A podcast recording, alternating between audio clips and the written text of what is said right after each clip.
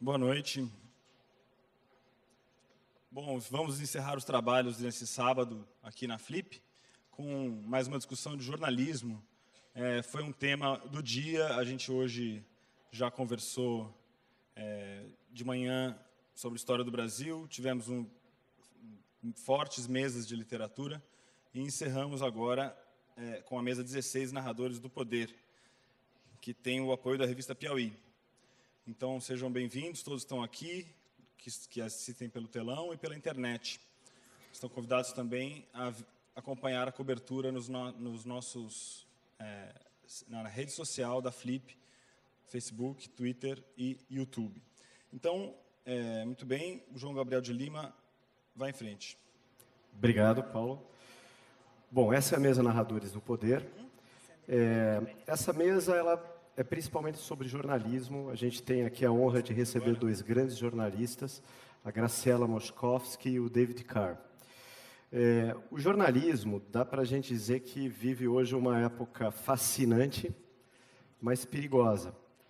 Fascinante porque hoje o jornalista ele tem à disposição muitos meios com a era digital. Então, se antigamente o jornalista era aquela pessoa que ia à rua fazer a reportagem e depois é, ia para a redação e escrevia sua matéria ou difundia no rádio, na televisão, dependendo do meio, hoje o jornalista é alguém que sai à rua, ele pode transmitir diretamente alguma coisa que ele está apurando por um vídeo na internet, ele pode twittar e anexar um vídeo, ele pode facebookar, anexar o vídeo, blogar, colocar o vídeo, colocar um texto e ainda pode ir até a redação e escrever a matéria no final. Por isso é fascinante. É perigoso porque nunca é, na, no, na, história do jornalismo houve tantos jornais fechando, tantos jornalistas perdendo o emprego. É, o David Carr, numa entrevista que ele deu à televisão, que eu vi no YouTube, ele falou que o jornalismo hoje é um pouco como a história do Dr. Frankenstein e da criatura. O Dr. Frankenstein é o jornalismo, a criatura são os meios digitais, né? ou a era digital. E a, o Dr. Frankenstein olha para a criatura e fala: será que ela vai ser minha amiga ou será que ela vai ser minha inimiga? E é mais ou menos assim que muitos jornalistas se sentem hoje. Bom, isso não significa que a gente esteja vivendo exatamente num filme de terror, mas é um pouco em cima disso que a gente vai conversar hoje e também a respeito dos livros deles. É, o, o, David Carr, ele nasceu em Minnesota, no estado de Minnesota, nos Estados Unidos. Ele é repórter do New York Times, ele é colunista de mídia e de cultura. É, ele, é, ele é personagem de um documentário maravilhoso chama, chamado Page One, documentário sobre o New York Times, em que quatro jornalistas são seguidos fazendo seu trabalho do dia a dia, e um deles é o David. Esse documentário deve ser exibido amanhã. Então fiquem atentos que vai ser comunicado o horário e deve ter a presença do Carr comentando. E ele é autor de um livro que, como eu digo, inaugura um gênero, que é uma reportagem autobiográfica. Ele fez uma reportagem sobre si próprio. É, algumas pessoas falando do Édipo, da peça, né, costumam dizer que o Édipo é uma história de detetive em que o detetive descobre que ele é mesmo, que ele é o próprio culpado, né, no final. E o, o livro do cara é uma reportagem onde o, o, o jornalista e o entrevistado, e, a, e, o, e, o, perfilado, no caso, são a mesma pessoa.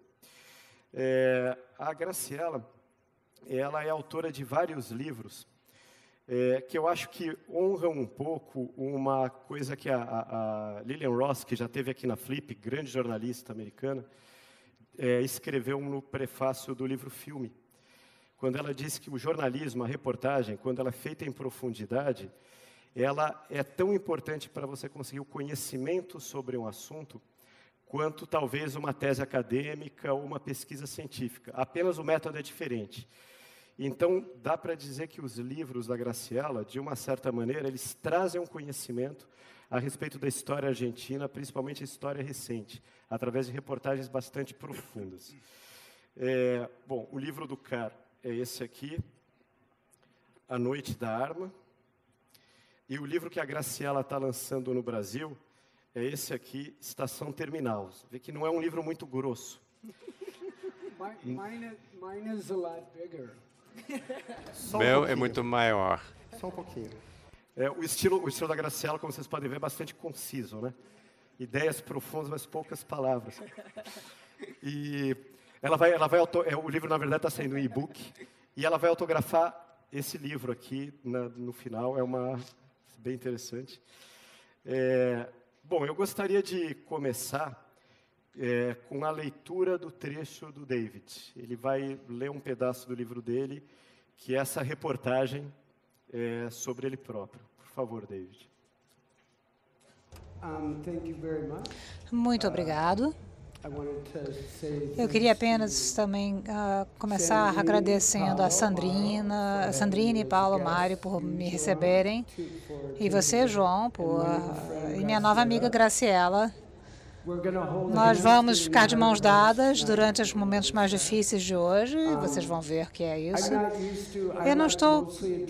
Eu sou um jornalista, não estou acostumada a estar em companhia de tantos autores uh, reconhecidos. Alguém hoje, quando eu estava vindo, falou assim: Ah, aqui vem o autor.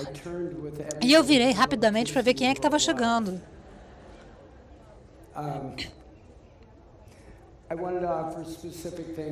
Eu gostaria de agradecer cada um de vocês especialmente, porque eu sei que vocês poderiam sair daqui e ir para a praça e ouvir um pouco de música, samba, e poderiam estar se divertindo, tomando caipirinha, e ao invés vocês decidiram ficar aqui, dessa grande cultura de literatura na Flip. Eu acho que é uma coisa surpreendente ver todos vocês aqui, que as pessoas escolheriam livros e, enfim, vir tão longe para participar disso, para ouvir pessoas feito eu. Então, eu sou muito grata a todos vocês. O meu livro é sobre um cara ruim que acaba melhorando. Enfim, talvez não fique sendo um cara bom, legal, mas é melhor do que ele era antes. A pessoa sobre quem eu escrevi é uma pessoa que vocês talvez conheçam. Alguém que gosta de caipirinha demais e que du durante a festa da cachaça é aquele que cai de cara no chão, na, nas pedras de Paraty, xinga a mãe, xinga Deus, xinga todo mundo, mas não se culpa por nada nada. Um bêbado. Bêbado, eu falei certo? Bêbado, bêbado. Eu era um bêbado.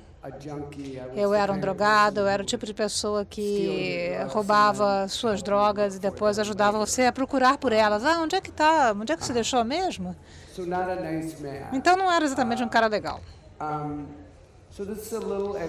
Então, esse é um trechinho do meu livro, então, por favor, espero que tenham paciência. Eu ia fazer uma performance completa em português, mas o João uh, me ouviu falando português e me encorajou a fazer isso em inglês. Eu acho que talvez tenha sido uma boa ideia, não sei.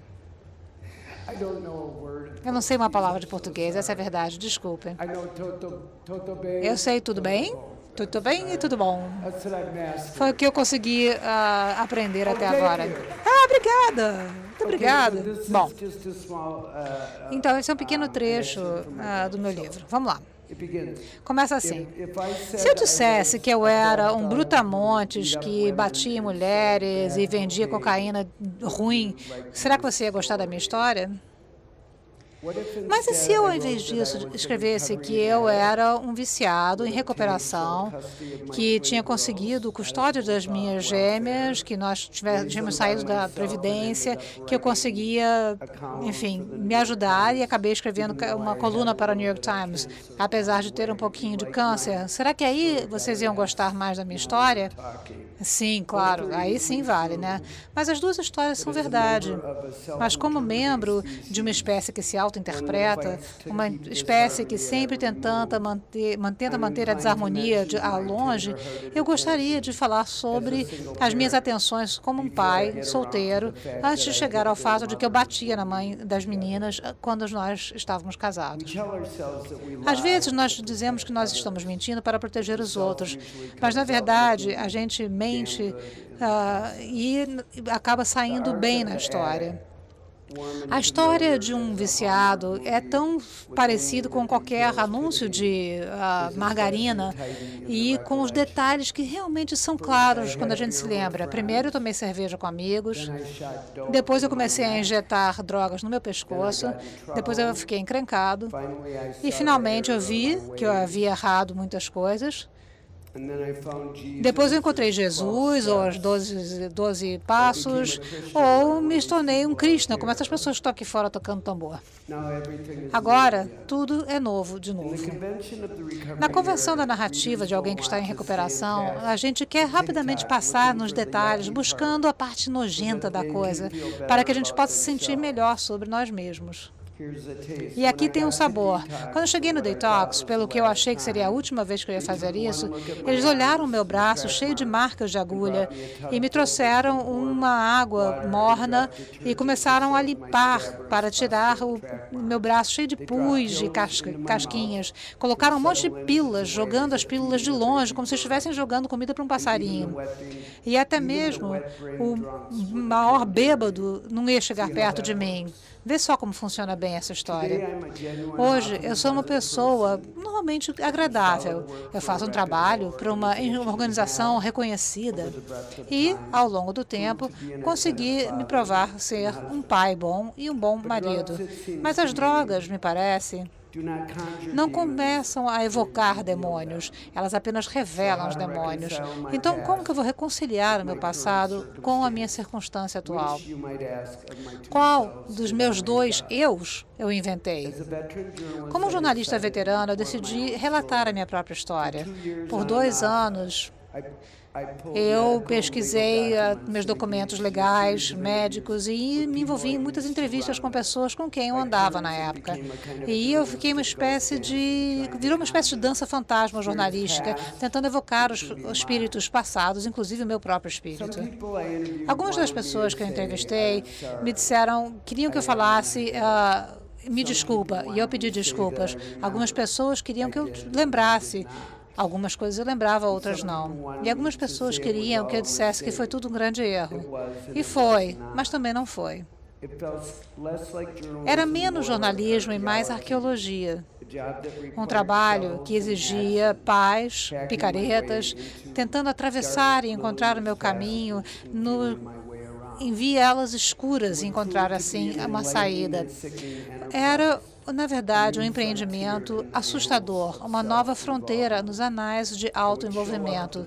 Eu apareceria na porta das pessoas que já não via há duas décadas e pedir que eles me explicassem o quem eu era.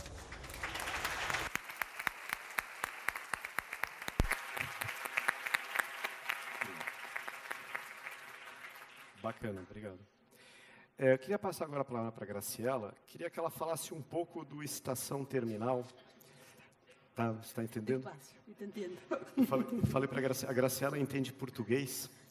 Falei para ela que aqui no Brasil todo mundo entende espanhol do, no, com sotaque argentino. Porque na última Copa do Mundo, ao contrário da seleção brasileira, a seleção argentina fez um grande papel e vários argentinos vieram ao Brasil. Então, é, nós entendemos né, o idioma. É, eu queria que você falasse um pouco é, do livro, é, de, é, contasse primeiro o que foi esse acidente de trem e falasse um pouco de como esse acidente, de uma certa forma, te inspirou a falar um pouco sobre coisas da Argentina, sobre a situação argentina, sobre a maneira com que os argentinos sempre se viram e o que, que esse acidente, de uma certa maneira, é, trouxe de realidade, trouxe de choque de realidade. Bueno, muchas gracias por invitarme. Gracias, Paulo. Gracias. Obrigado por me convidar. Obrigado, Paulo, e a todos por vir. Ainda que eu sei que vocês vieram pelo meu colega, pelo David. O livro é parte da história de um dos maiores acidentes ferroviários na história da Argentina.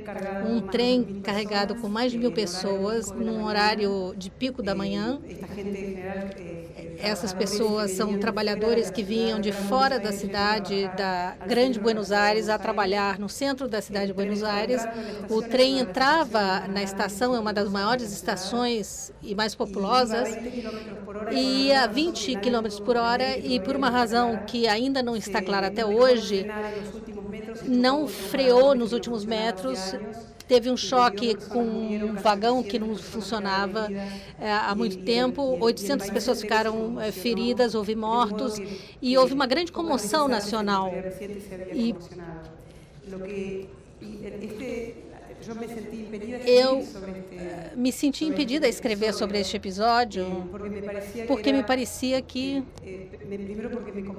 me comoveu, me comoveu porque o resgate levou horas.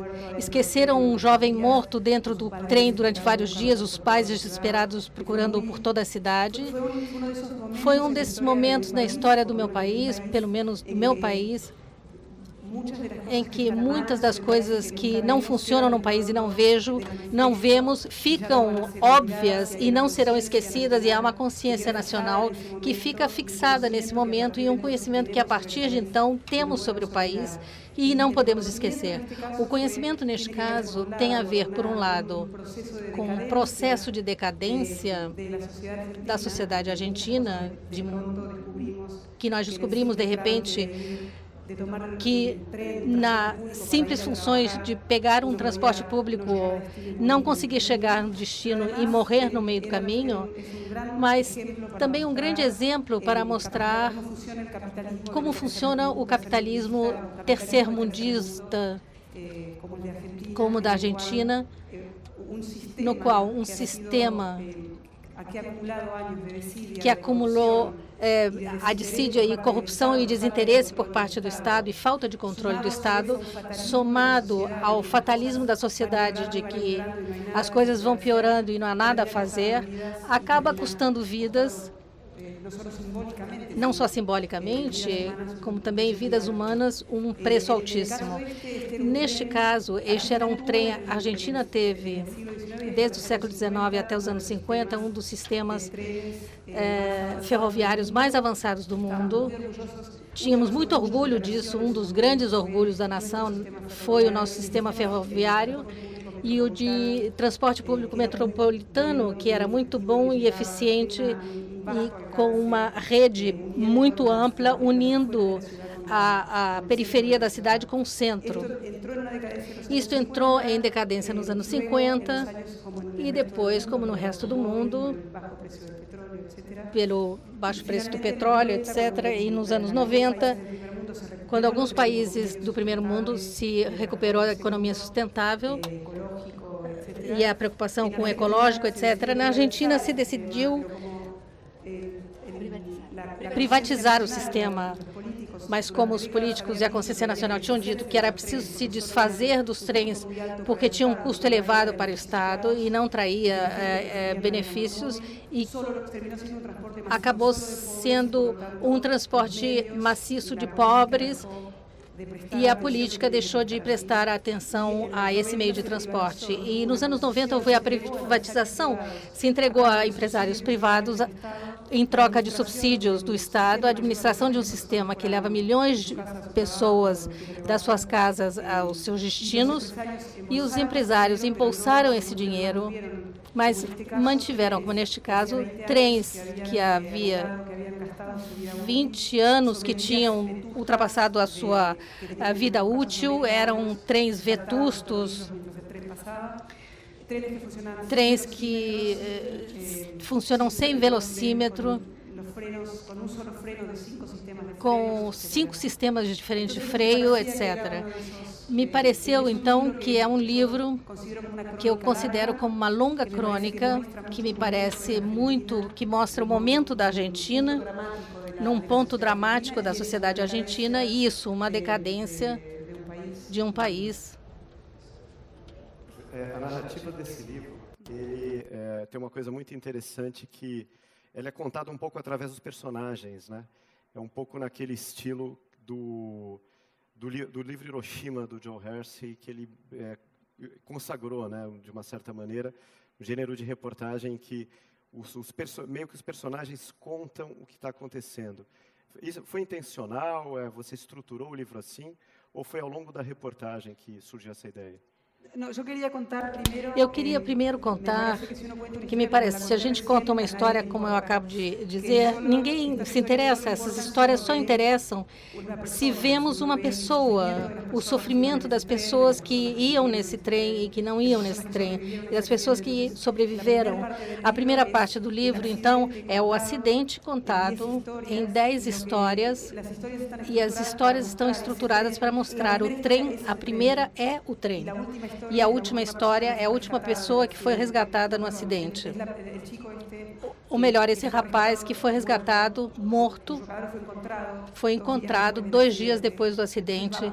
Então, vemos o trem desde o início de glória, o momento em que chega na Argentina, quando era um trem moderno, e como ele foi se transformando em algo vetusto, que já não era seguro, e como as pessoas foram subindo nesse trem e indo essa manhã ou à sua morte ou a sobreviver ao trágico acidente. De certo modo, essas dez histórias vão aproximando de longe ao ponto mais dramático. É como se fôssemos vendo em câmara lenta o que aconteceu nessa manhã, nessa viagem. E eu achava que era preciso era preciso que os leitores se comovessem com essas histórias, porque senão não seria possível eles se interessarem pelo que estava acontecendo e a gravidade da questão. Tem, é, falando na, na questão do estilo jornalístico, esse livro aqui tem também uma ideia que parece fantástica, que ele é, ele é narrado como se fosse uma reportagem investigativa, né? É, o Noite da Arma. É, reportagem investigativa no Brasil, é, como acho que no mundo inteiro, você tem o texto, você tem a narrativa e, e você coloca um pouco as provas do crime, né? Então, a, é, sempre a reportagem tem um trecho de uma gravação grampeada, tem um trecho de, uma, de um uh, relatório da polícia e tal. E é, o, o, o, o, que o David fez, ele, colo, ele colo, coloca no meio do livro vários trechos, é, junto com a narrativa, que são trechos de boletim de ocorrência, de gravação de conversas, de textos que ele escreveu em diferentes momentos. E eu vou ler um pequeno trecho aqui que é de um boletim de ocorrência policial. A viatura se dirigia ao norte pela Avenida Hennepin quando os agentes observaram o acusado supracitado remover o queixoso, identificado como William I. Michel, do táxi que estava dirigindo. O acusado então começou a dar socos no queixoso sem razão aparente. Os agentes prenderam em seguida o supracitado acusado pela ocorrência acima mencionada. O supracitado acusado, no caso, é o David. E ele conta logo depois que ele não se lembrava desse episódio quando ele é, é, é, teve em mãos esse boletim de ocorrência. É, eu queria que você falasse um pouco sobre como é fazer uma, uma reportagem sobre você mesmo e recuperar coisas das quais você nem se lembrava, não estavam na tua memória. Well, I mean, Graciela escreveu sobre um acidente de trem que teve implicações que, enfim, faziam e entraram, se enraizaram na cultura argentina. Eu estava escrevendo um acidente de trem de um só de uma pessoa. Mas voou debris, voou uh, pedaços de metal para tudo quanto é lado. Se eu fosse sentar no meu porão tentando lembrar o que aconteceu, é, eu não conseguia lembrar nada. Era estilhaço para tudo quanto é lado. Não só eu era um drogado, um viciado, e também viciado em muitas substâncias farmacêuticas, a gente só lembra aquilo que faz com que a gente saia bem na foto. É, eu não queria ser aquele bebum no bar. É, enfim, eles vão sempre ser os heróis da sua própria narrativa. A minha ideia é que provavelmente não aconteceu, as coisas não aconteceram como eu me lembrava. Nesse, nisso que você leu, o trecho que você leu, eu sequer lembrava eu não lembrava absolutamente nada, absolutamente nada. Então, quando eu li esse, esse boletim de ocorrência, eu achei que eles devem estar falando de outra pessoa, mas ali está, preto no branco. Quer dizer, a Graciela é uma jornalista e historiadora, e eu, como jornalista, mais uma vez, é, é assim, uh, cuidado com o que você faz, cuidado com o que você fala. Os documentos contam uma verdade que, às vezes, os humanos esquecem, e nós temos que pegar esses documentos, temos que fazer os relatórios e temos que revisitar as pessoas e falar com elas em relação ao que realmente aconteceu. Não é diferente de qualquer outra coisa que eu já tenha feito, exceto que eu era o sujeito. Então ficou, foi até mais vergonhoso, inclusive, porque você está indo, por exemplo, uma mulher que você conheceu há 20 anos e você achou que você namorou ela, e na verdade você torturou ela. E você está dizendo, olha, aquela, enfim, aquela marca que você tem no ombro, ah, que tal você arrancar essa cicatriz e conversar comigo?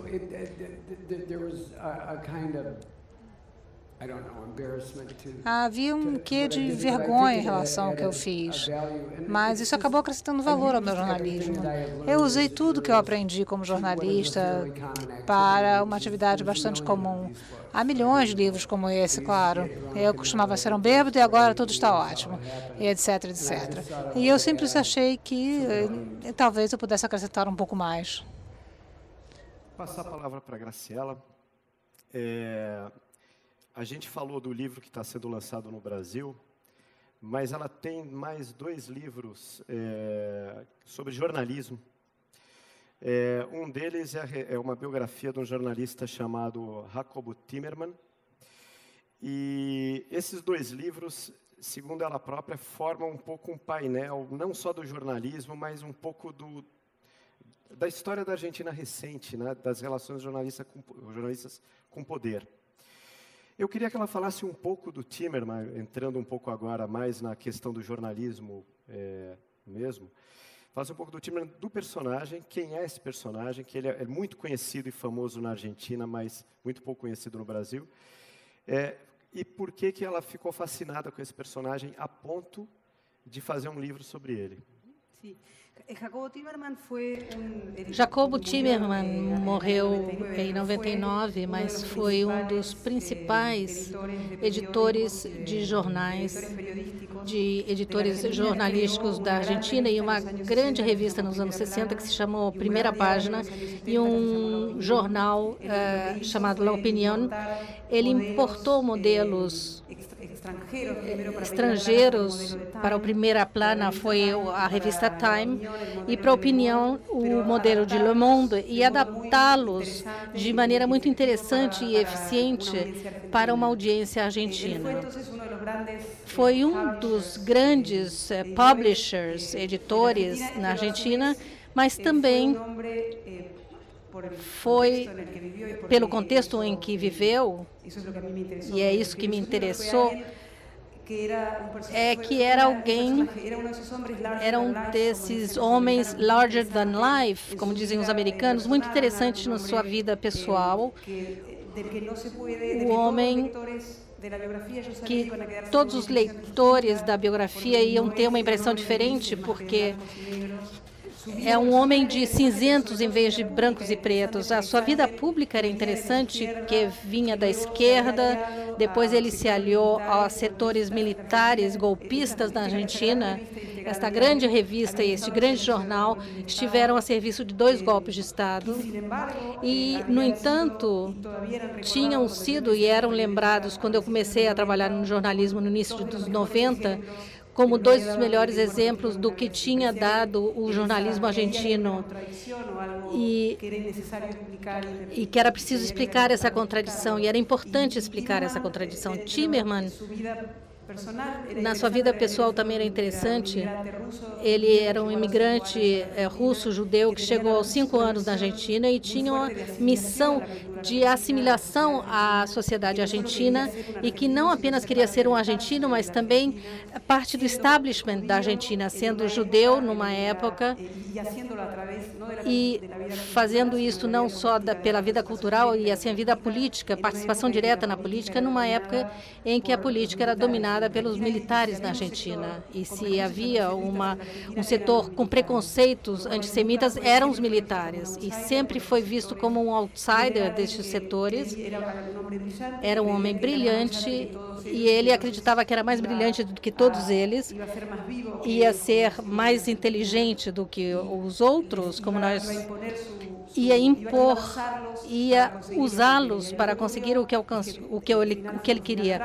No final, houve um final trágico. Ele foi usado por eles e não ao contrário. E ao apoiar o último golpe militar em 76, ele apoiou abertamente do seu jornal ao presidente Videla, que é um dos ditadores mais sangrentos que nós conhecemos na Argentina e na América do Sul, acreditando que isso fosse melhor que a sua mentalidade porque ele queria participar. e ele entendeu que se ele apo apoiava esse setor, havia outro que era pior do que esse e ele poderia jogar o jogo do poder e se sentar com o presidente e que este general ouvisse as suas ideias e visse a sua visão da Argentina. Em vez de acontecer isso, os militares o usaram, usaram o seu jornal, ele foi sequestrado, foi torturado cruelmente e, por fim, por intervenção do governo norte-americano de Jimmy Carter e dos israelenses, em 79, conseguiram salvar a vida. Os generais o puseram para fora do país e se converteu no exílio num dos heróis dos direitos humanos da Argentina e escreveu o livro que se transformou, talvez, no maior exemplo, na maior denúncia contra a ditadura argentina então, há tantas contradições e tantas nuances e tanta profundidade de sentidos que eu acreditei que se eu podia escrever a vida do Timerman, eu poderia mostrar o que foi a Argentina nesses 50 anos em que ele esteve ativo na vida pública. Eu acho que é um livro que não se lê apenas como uma biografia individual, não me interessa tanto esse gênero, uma biografia só para conhecer quanto sofria ou para conhecer um indivíduo que é talvez a tradição norte-americana da biografia, e sim a biografia que mostra a vida de uma pessoa, mas o que ela mostra é um coletivo, é uma sociedade, um país neste caso. Por isso que eu me interessei. E pessoalmente escolher o Timerman, porque o, Timerman tinha sido professor dos meus professores quando eu comecei em 91 como jornalista no melhor jornal que existia na Argentina naquele momento, que foi um grande jornal durante algum tempo, depois deixou de ser selo que se chamava Página 12, havia grandes escritores e jornalistas que tinham armado, montado essa redação e que eram os chefes dos meus chefes os editores dos meus editores, e todos falavam de Timerman como uma lenda. E todos eles tinham anedotas para contar todos os dias na redação. Havia anedotas dramáticas sobre o Timerman. E ele era tanto admirado como odiado, na mesma intensidade. E o homem, a personagem, quando eu conheci, resolvi. E ele não queria falar comigo. E isso me apresentou um desafio, me pareceu mais interessante. Ele não queria que se conhecesse a sua vida, e isso para mim foi um desafio adicional. É, eu queria é, voltar aqui para o David com outro, outro dos pedaços que ele juntou no livro dele, é, que é um trecho de um pequeno artigo que ele escreveu sobre as filhas dele. Acordei uma noite com um ruído surdo de passos de pés pequenos, abri um pouco os olhos e me deparei com um de seus bichinhos de pelúcia olhando para mim bem de perto. Olhei para minha cama e havia mais oito animais alinhados. As gêmeas entraram no quarto como se fosse meio-dia. Vocês podem me dizer o que está acontecendo aqui? Resmunguei para o travesseiro. Nós estamos fazendo um show para você, disseram elas alegremente. Eu queria saber para onde você escreveu esse artigo, você contasse para onde você escreveu esse artigo, e você contasse uma das histórias mais tocantes e emocionantes do livro, que foi como você se tornou um pai solteiro e em que medida isso te ajudou na tua luta contra as drogas?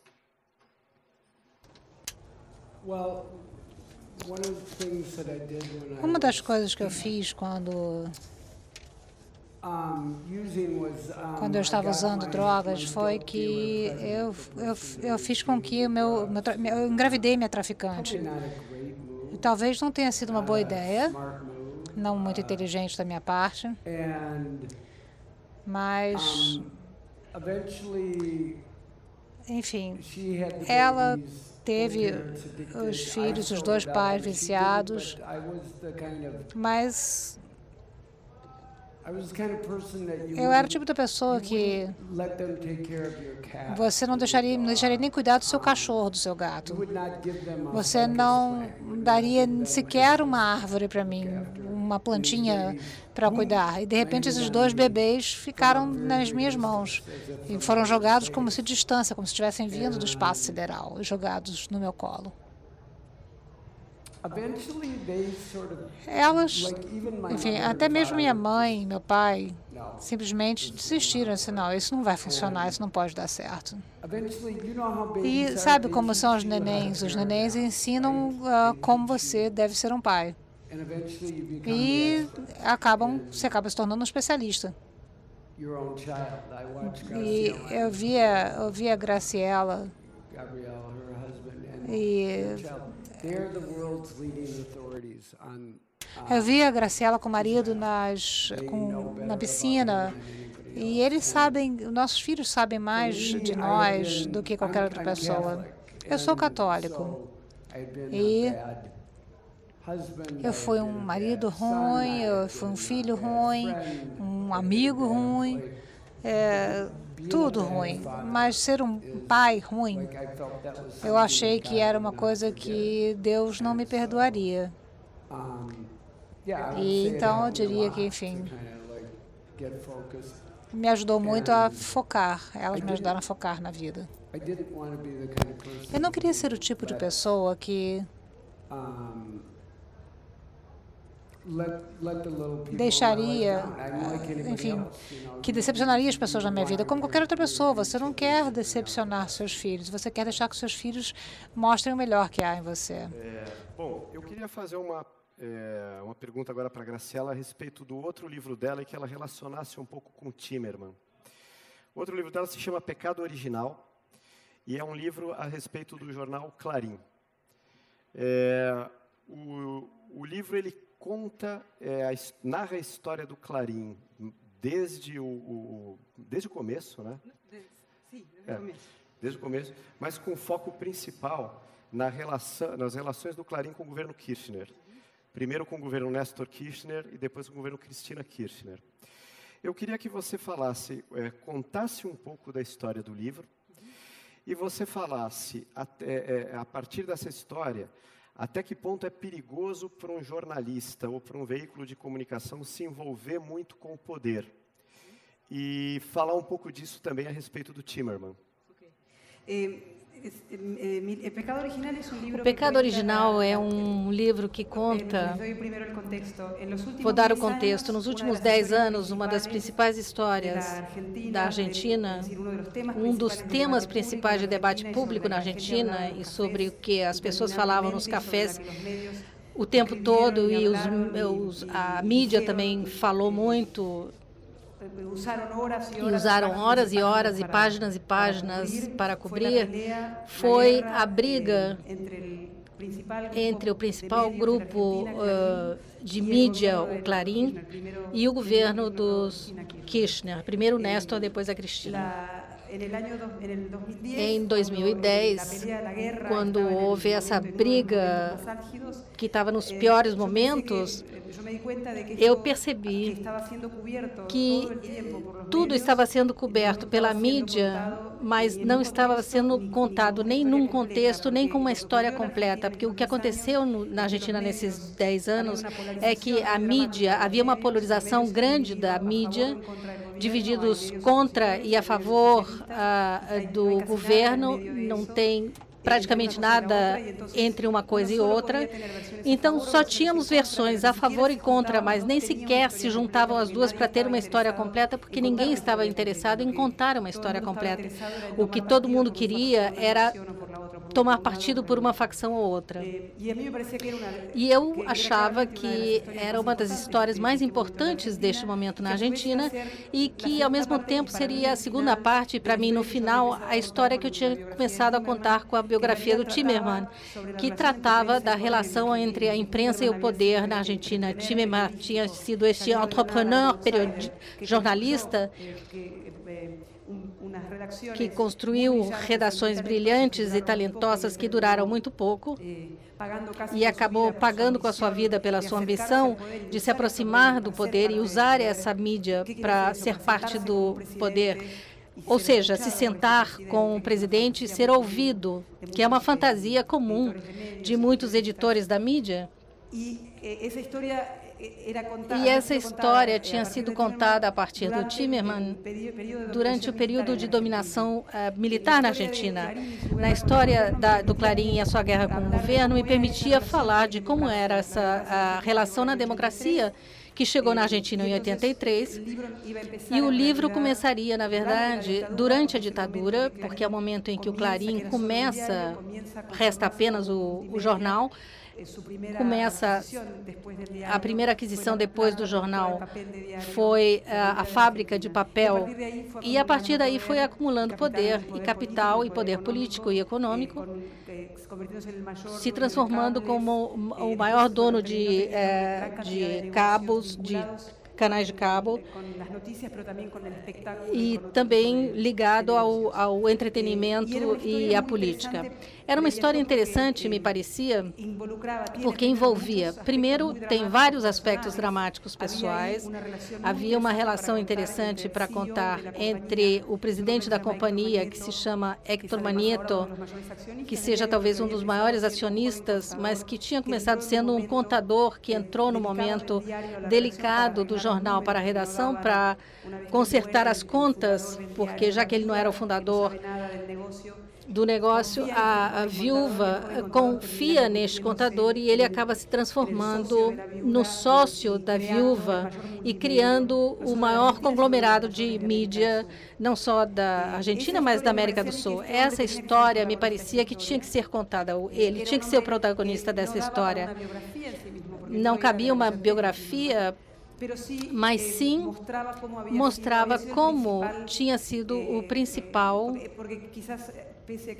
porque, ainda que estivéssemos numa democracia, era uma época menos brilhante do que a que o Timerman tinha sido protagonista, mas era um homem que, durante todos os governos democráticos, tinha sentado com o presidente, tinha sido ouvido e chegou a ter mais poder do que o presidente. Eu sabia que todos os políticos odiavam Manito e o Clarim, mas ninguém dizia nada porque todos precisavam do Clarim.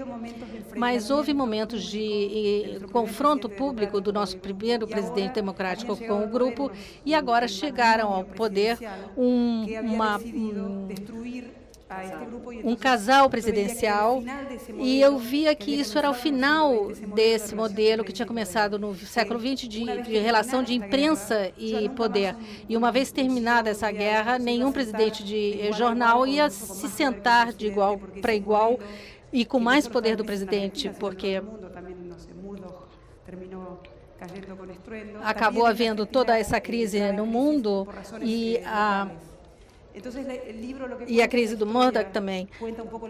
O livro conta a história do jornal e o contexto dessa relação entre imprensa e poder em democracia até chegar ao momento atual nos últimos dez anos. A guerra envolvia era, além disso, uma história mais complexa, como todas as boas histórias, e que não é como me parece que foi é, como se cobriu pelas perguntas que eu tive de colegas aqui. Eu acho que fora da Argentina ficou a impressão de que o, um governo autoritário tenta destruir ou tentou destruir um grupo de mídia independente. Essa não é a história real. A história real é que esse grupo de mídia acostumado a marcar a agenda do poder político ou a conviver com esse poder político, fazer um jogo de poder que não era aberto, honesto e que escondia da sua audiência o modelo tradicional de jornalismo de influência, em que o dono do meio que tem uma influência sobre a sua audiência vende isso pelo poder político para eles.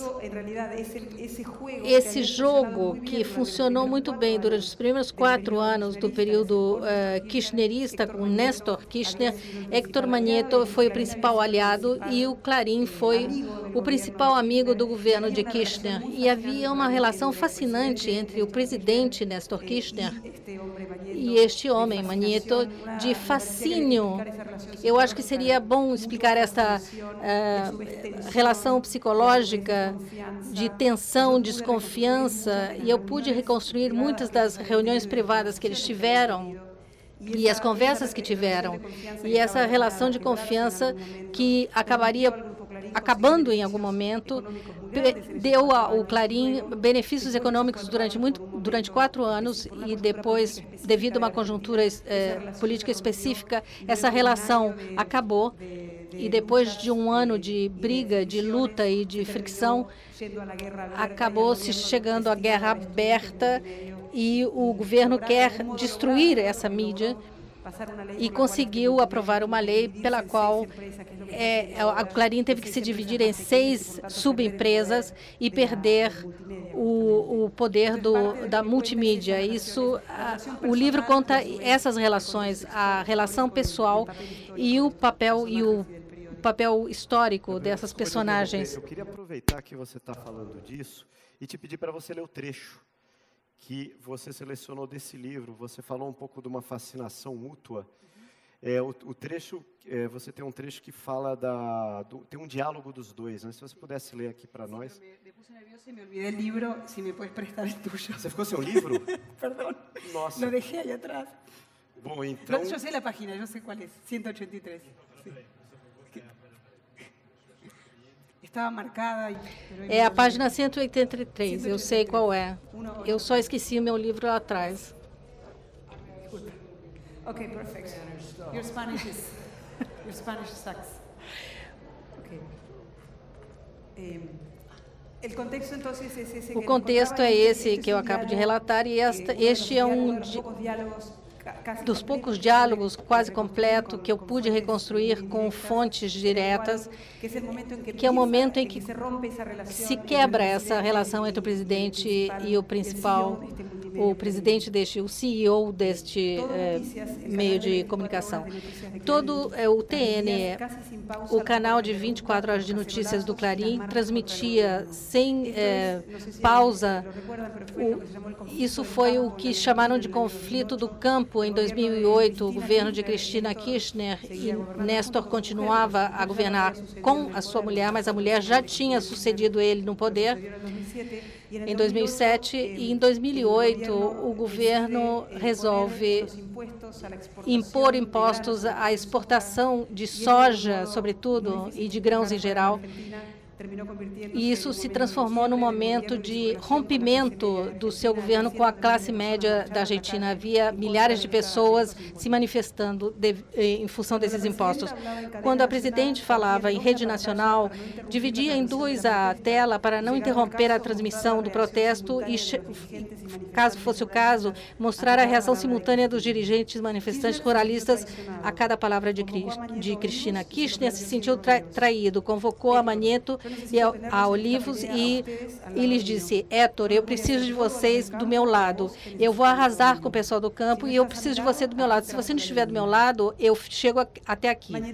Manetto respondeu, eu tenho uma visão diferente. Este conflito é absolutamente desnecessário. É uma briga por 2 bilhões de dólares e não merece um conflito dessa magnitude. Podemos resolver isso com uma negociação de 72 horas. Ofuscado, Kirchner respondeu, Claro que não, você não entendeu nada. Isso é uma briga política. Se eu me desfaço destes caras, se referia ao que Cristina já tinha começado a chamar publicamente da oligarquia vinculada aos interesses agropecuários. Eu não tenho nada pela frente. Olha só, Nesto, você não está brigando contra quatro, contra quatro pessoas, e sim com uma base social muito mais ampla, geográfica e etnograficamente. É uma base social enorme e esta é uma briga desnecessária. Você não está entendendo. Eu não preciso definir politicamente. Eu, eu tenho que definir isso politicamente. Eu não vou estar desse lado, respondeu Você está brigando com, o povo e não com a dirigência.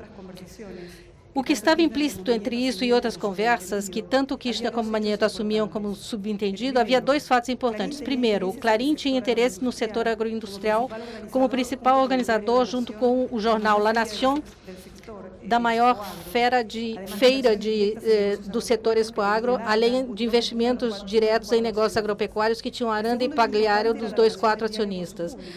O segundo fato importante era a relação do jornal com seu público, apoiar a cruzada de Kirchner contra o campo, em, no momento de mau humor, num amplo setor social que incluía os leitores de Clarim, e quando a popularidade dos Kirchner caía vertiginosamente. Não era um bom negócio para o grupo. No dia 1 de abril, durante o ato da Praça de Maio, a presidente, que já havia feito um hábito de criticar publicamente os jornalistas que via como opositores, apresentou o conflito do campo como uma batalha ideológica contra a oligarquia e os generais multimediáticos que buscavam é, é, derrubá-la. Mas antes eu queria fazer uma pergunta para o David e pedir para a Graciela comentar, fazer uma é, esse assunto, que eu acho que é um assunto bastante interessante e tem a ver com essa questão de jornalismo, poder. Tal.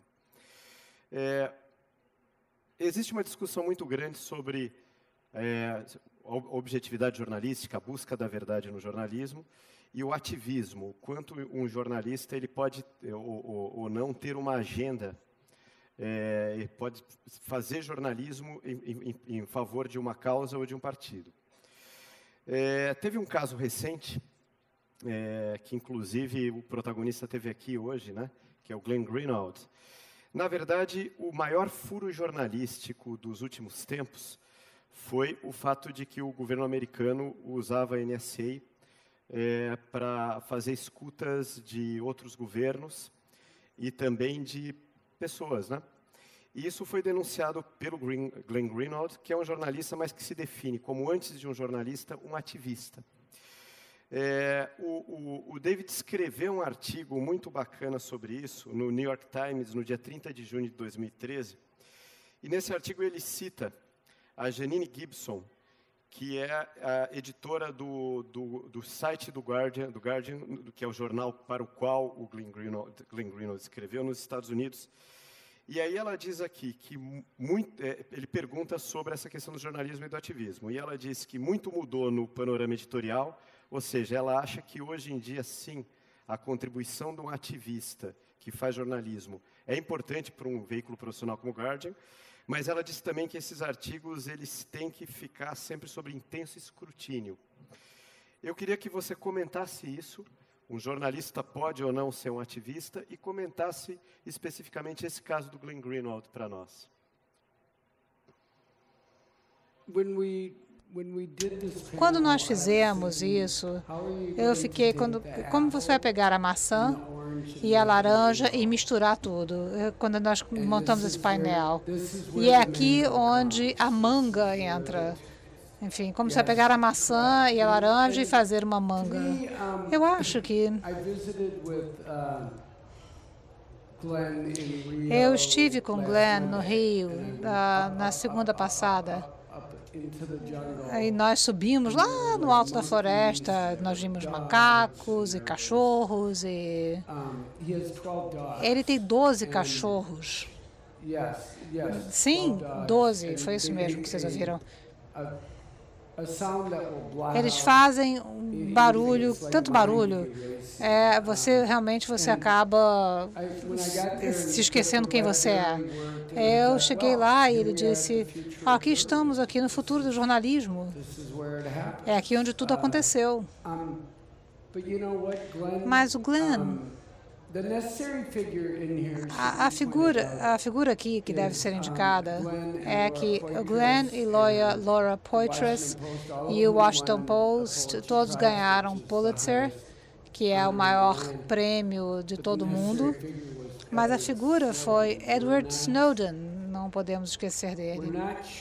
Não, nós temos muitos delatores uh, na cultura de uma maneira geral, mas são as pessoas que sopram, as pessoas que apontam o dedo. E Edward Snowden é a, está na Rússia agora. O fato de que ele escolheu o Glenn e o Glenn resistiu inicialmente a essa aproximação, eu acho que é um testemunho do que o Glenn já conseguiu como um ativista barra jornalista. Ele tinha um ponto de vista muito claro, mas sempre baseado em fatos, ah, como advogado, eu nunca gostaria de enfrentá-lo num tribunal. Se vocês viram a apresentação dele hoje, vocês sabem do que eu estou falando. O Charles Ferguson, nessa manhã, ele como, na verdade, é um cachorro ah, que está procurando com osso na boca e não vai largar por nada. A sua parceria com o Guardian, eu acho que ah, conseguiu coisas incríveis e revelou muita coisa. Nós temos um governo que nos Estados Unidos, ah, que deveria ser o governo mais aberto na história do governo e que é viciado em segredos. Se guerras secretas contra alvos secretos, com os drones e matando as pessoas de uma forma que ninguém uh, sequer poderia imaginar. Usando os documentos, o Sr. Snowden conseguiu fazer a revelação e talvez a mais importante na história dos Estados Unidos, do mundo. Eu acho que o que acontece é que o ativismo e o jornalismo, ah, enfim, que há muito tempo vem andando juntos na América do Sul, na tradição ah, do Sr. Timmerman, por exemplo. Nem sempre a coisa dá certo, nem sempre funciona. Você acha que está fazendo uma coisa, vocês estão usando, você acha que você está usando eles e quem está usando, sendo usado é você. Nesse sentido, eu acho que uh, os valores cívicos, a abertura, a transparência são muito importantes, mas essa é uma das histórias mais importantes da década. Não vai diminuir em nada a importância e a contribuição dos meus colegas do New York Times. É um relatório que nós fizemos sobre o NSA há muitos anos no início, mas Snowden não gostava do fato de que nós ficamos, estudamos cuidadosamente fomos mais cuidadosos. Ele queria simplesmente apertar o botão e fazer tudo explodir. E a história foi imediata. E é por isso que tudo aconteceu como aconteceu. A mim parece que esse debate que esse debate, o debate ocorre num contexto completamente diferente na América, Latina, certamente na Argentina. Na Argentina não há uma tradição, até os anos 90, não existia uma eh, discussão sobre o jornalismo independente. Se assumia que o, a mídia tinha uma identidade política e os jornalistas que escreviam sobre a política que não tinham uma militância política ou uma identidade política clara, é, levantavam suspeitas. E, e, era a tradição europeia do jornalismo em que a mídia era partidário, sobretudo os jornais, se manifestavam em favor de uma ideia do país. O principal jornal eh, na Argentina foi criado por um general e na Argentina um dos nossos maiores eh, eh, escritores, jornalista, Rodolfo Bosch, que foi assassinado pela junta militar, era certamente o que era um militante político que deixou de escrever para fazer a revolução e participou de um grupo armado. Então, só nos anos 90 na Argentina, e página 12 teve um papel importante, chegou de uma maneira diferente a ideia norte-americana, digamos assim, o modelo do jornalismo independente crítico do poder, o watchdog journalism. E isso foi feito na Argentina do jeito argentino, que era uma combinação e num lugar onde a mídia não depende do mercado, como nos Estados Unidos, e sim porque aí também há o capitalismo de terceiro mundo de uma agenda política. Os, em geral, na Argentina, com algumas exceções que existem, mas com os, as nuances que eu descrevi antes, mas a maioria e a, tradicionalmente é difícil saber quais são os donos da, da mídia. Mas, normalmente, a história, a história mais comum é que se escondesse ou houvesse um laranja como dono e os que financiam esse jornal tinham uma agenda política direta que queria ser presidente ou que queria dar, fazer um golpe de Estado ou que fosse. E acabou se transformando nos últimos dez anos em outro debate na Argentina Agora, com os Kirchner, a discussão passou a ser, nesta polarização, existe o jornalismo independente e o militante. O militante é o oficial que não tem espaço para criticar o governo. E o independente é o que faz a oposição, que tem uma agenda política que é contra o governo e que também distorce a realidade em favor da sua agenda. E o que está faltando, na minha opinião, nestes últimos dez anos, foram anos de mudança extraordinária na América Latina, em muitos dos nossos países. Na Argentina, teve de tudo. E a mídia fez um péssimo trabalho ao relatar o que estava ocorrendo. Faltou honestidade, profissionalismo e rigor. E faltou interesse de contar, de se aproximar da verdade. Se desenvolveu um cinismo de que a verdade é inalcançável podemos discutir isso é, filosoficamente, então é melhor não ser jornalista. A ambição de contar uma história completa, porque é importante, porque tem uma missão dentro disso, é algo que não é fácil encontrar hoje entre os jornalistas. Continua a haver bons jornalistas e pessoas que tentam fazer isso. Eu deixei a mídia 10 anos porque eu cheguei à conclusão de que não é possível fazer jornalismo na mídia, é preciso sair disso e fazê-lo de outras maneiras. É,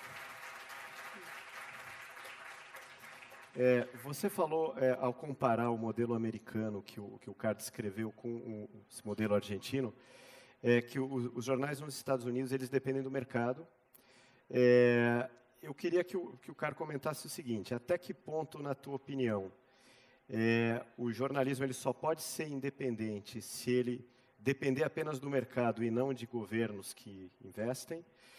E, e, de, e se você achar que sim, é, como fica a situação do jornalismo atualmente, em que tem cada vez mais dificuldade de se financiar das maneiras tradicionais, com a receita dos leitores e a receita dos anunciantes?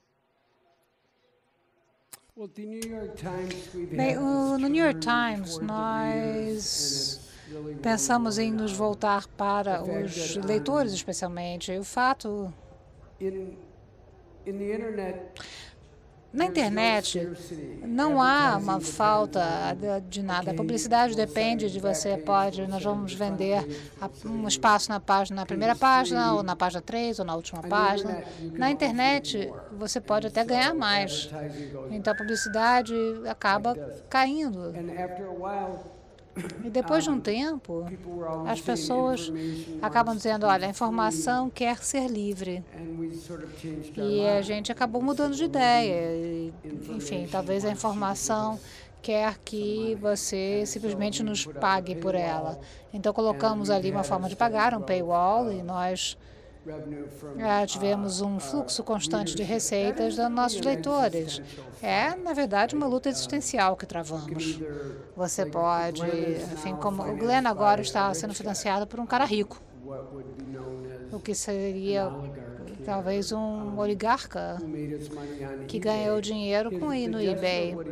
O gesto do que ele está fazendo uh, é cívico, é importante lembrar que ah, é, deveria ser não uma mídia que não deveria ser controlada por nenhuma empresa, uma mídia que não deveria ser influenciada pelo governo. Não haverá uma resposta única para isso.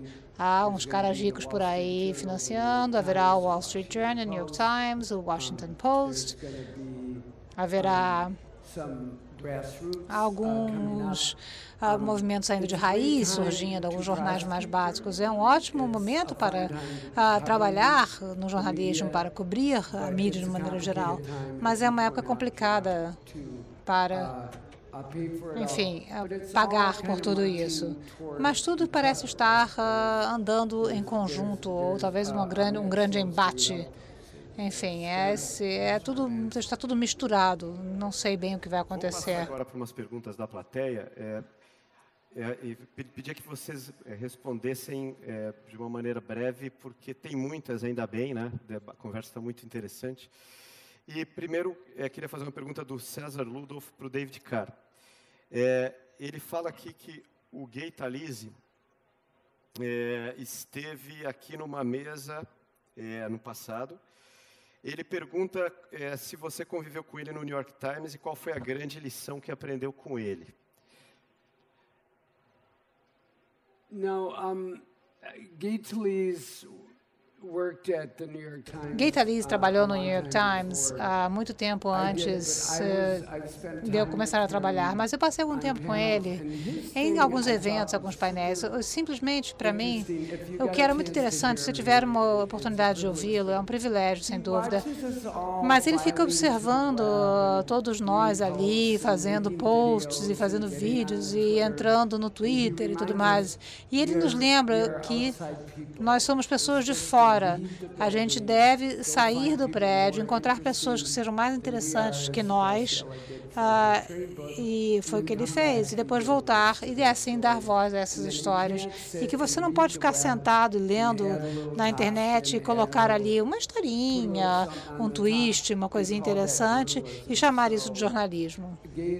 Então a tradição dele de sair do prédio, é, ir a campo, por assim dizer, encontrar pessoas interessantes e contar histórias, eu acho que é importante quando nós todos tendemos a ficar sentado e vendo a internet passar por cima da gente na maior da cidade.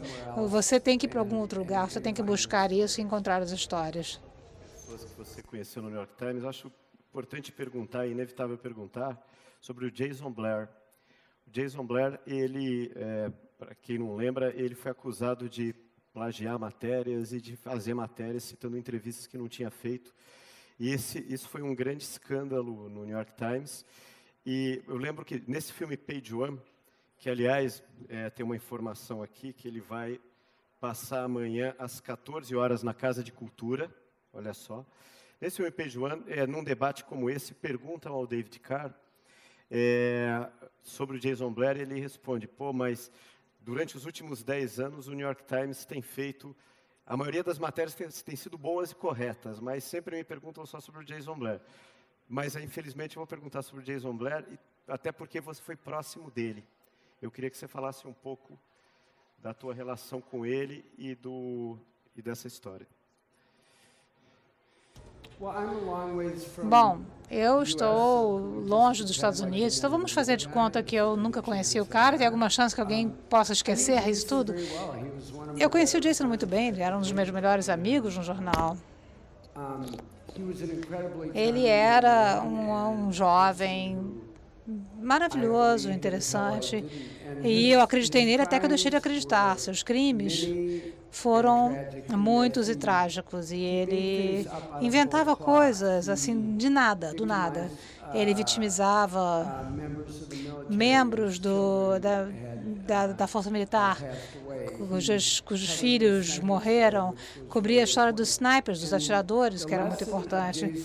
Agora, a lição de Jason foram duas. Uma, ah, se alguém escolher ah, inventar uma coisa do nada, mesmo que seja uma coisa numa instituição como o New York Times, eu não sei se você tem uma palavra para isso em português, mas é uma ameaça assimétrica, uma ameaça pouco comum.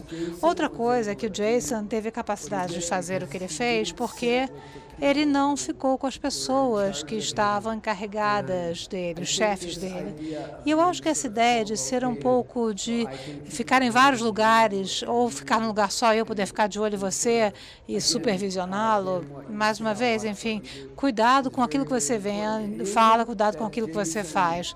Não é que Jason, ele, ele, ele derrubou toda a instituição, não só ele, não só ele perdeu. Eu era muito próximo a ele e eu, eu fiquei, enfim, foi horrível assistir. Ele falou assim, ele não poderia ter feito isso, ah, mas na verdade ele fez.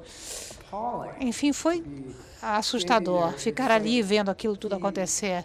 Era como se ele tivesse tirado. Ele pegou a, o, o, ele pegou a forca e botou em volta do pescoço dele. E depois trouxe todos nós e saltou do prédio. Levou algum tempo para o jornal se recuperar. Ah, enfim, o editor executivo foi demitido. Foi devastador. Foi um evento bastante significativo. É, tenho aqui uma pergunta para os dois, feita pela Priscila Silvério. É, qual o papel e os desafios do jornalismo literário em um mundo que compartilha informações com tanta agilidade e imediatismo? Como trabalhar o gênero e narrativas interessantes para oferecer um texto consistente um olhar aprofundado a um leitor que quer saber cada vez, é, é, cada, vez, cada vez mais, mas ler cada vez menos? Então, começaria pela Graciela agora. É o público, a sociedade que sabe cada vez mais e lê cada vez menos. Nesse mundo, é, com tantas mídias, mundo Sim. digital, okay. as pessoas querem, têm uma necessidade de saber muito, de uhum. ter muita informação, mas Sim. elas têm cada vez menos uh, o uhum. hábito de ler. Sim. Bueno, uno de los, de los eh, eh, uma das vantagens e dos problemas atuais é que com a revolução da internet há uma quantidade enorme de informação disponível e é muito difícil digeri-la. Há excelentes trabalhos de revisão disso tudo que estão sendo feitos, ainda que eu seja mais. Eu gosto de fazer o que o David diz, eu gosto de procurar histórias e não estar na redação simplesmente lendo na internet. Eu gosto de ir e conversar com as pessoas e escrever sobre isso. Mas eu acho que há uma grande possibilidade de fazer jornalismo interessante, oferecendo informação agregada. Eu criei uma dessas uh, experiências com meu marido, que também é meu editor. Fizemos uma revista cultural política por Copim, que está em em suspenso no momento, mas durante quatro anos fizemos isso, encontrar na internet, em diferentes idiomas, que podiam ser contadas como longas histórias relevantes do mundo de hoje e que podíamos fazer por tradições e edição da informação disponível e ter um meio a partir disso, um meio de informação. E começamos depois a ter material original. Mas eu acho que é um trabalho trabalho jornalístico interessante e possível agora criar meios de comunicação ao dar sentido a toda essa massa de informação, escolhendo um aspecto de tudo isso e uh, peneirando essa informação disponível. David, cara, o que você acha disso? David, que... creo que lo que pasa con internet there is there's been this compression in the cycle where um, uh, o que aconteceu com a internet foi o seguinte: a, revistas mensais se tornaram semanais, as semanais se tornaram quase diárias, as diárias se tornaram por minuto, mas há um excelente trabalho sendo feito, muito trabalho maravilhoso sendo feito. Nós falamos sobre, por exemplo, o jornalismo literário na pergunta. Muito do que costumava levar meses e semanas agora é feito no relato diário cotidiano. Pelo menos no New York Times e muitos outros dos jornais que eu leio, há uma compressão de jornal literário nessa voz uh, dentro dos uh, artigos. Eu antes só lia web, agora eu leio diariamente, enfim, se tornou como se fosse uma revista diária, onde a análise e, esse, e alguns, alguma boa escrita está sendo colocada. Então, o que eu diria à pessoa que fez a pergunta, nem tudo está perdido. Eu acho que quando nós olhamos para trás, muito do que nós veremos, na verdade, foi a idade do ouro, a era do ouro do, do jornalismo. As pessoas, quando estão ali escrevendo, eles já sabem quase tudo quando você está no seu teclado. E o resto é colocado, muito mais coisa colocada no relato diário. Infelizmente estamos chegando no final e, e a conversa está muito boa, né? É, somos todos jornalistas e jornalistas gostam de fazer perguntas, né? É, eu tinha falado antes que a Graciela podia fazer perguntas para o David e o David podia fazer perguntas para a Graciela e eles se ameaçaram mutuamente, né? Um falou para o outro que, dependendo da pergunta, eh, colocaria no Facebook a foto que fez no passeio de barco de ontem. Então, como eu não sei o que tem nessas fotos, eu não sei o que tipo de pergunta eles podem fazer um para o outro, mas eu queria pedir que o David fizesse uma pergunta para a Graciela e a Graciela uma pergunta para o David. Uh, a minha pergunta para a Graciela é sobre se ela ainda acredita. Bem, você deixou o jornal cotidiano, você fez o Porcupine com um jornalista muito conhecido. Você acha que todo o jornalismo cotidiano acabou? Você já desistiu dessa ideia? Para minha vida? Não.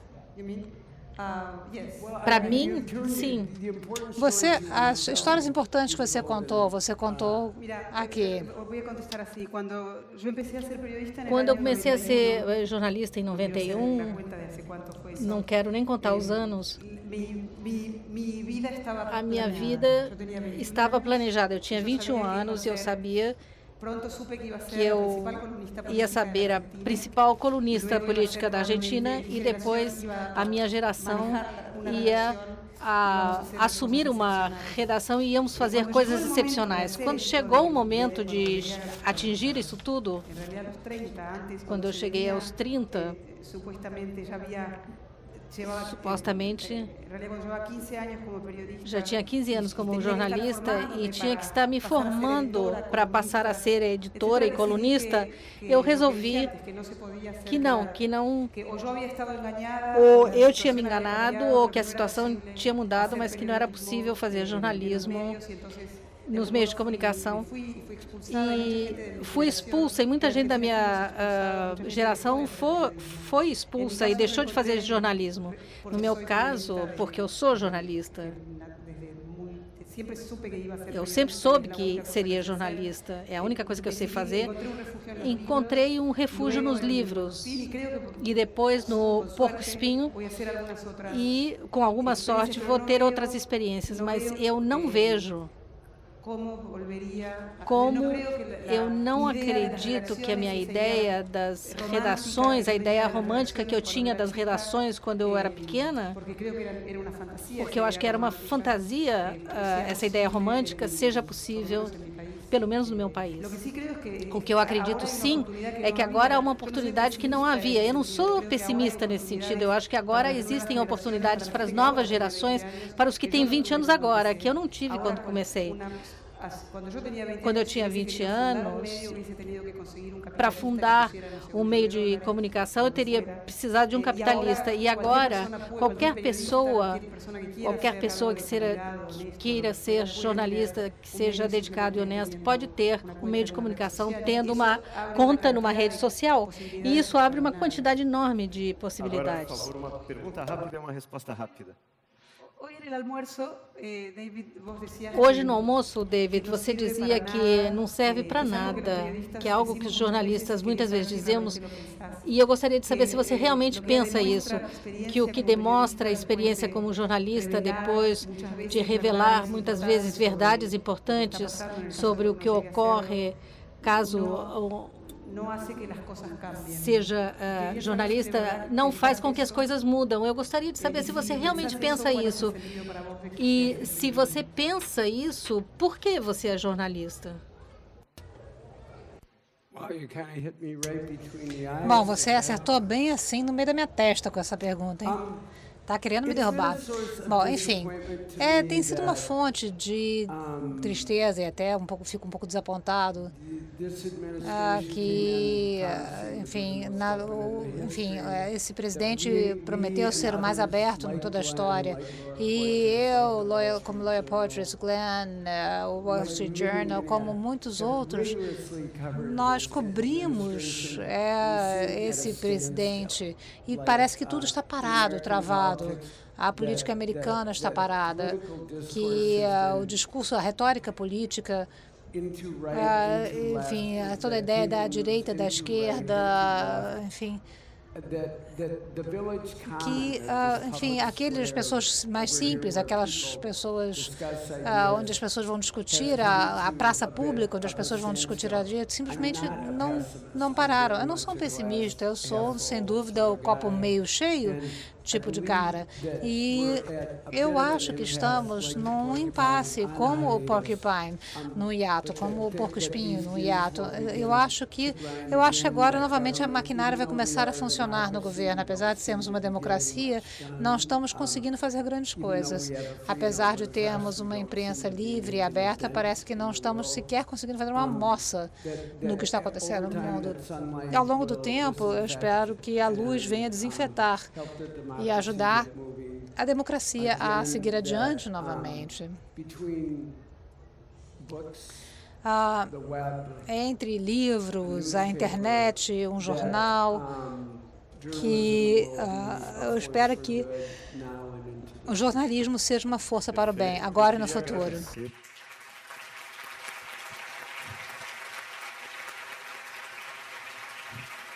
Queria agradecer a Graciela e o David.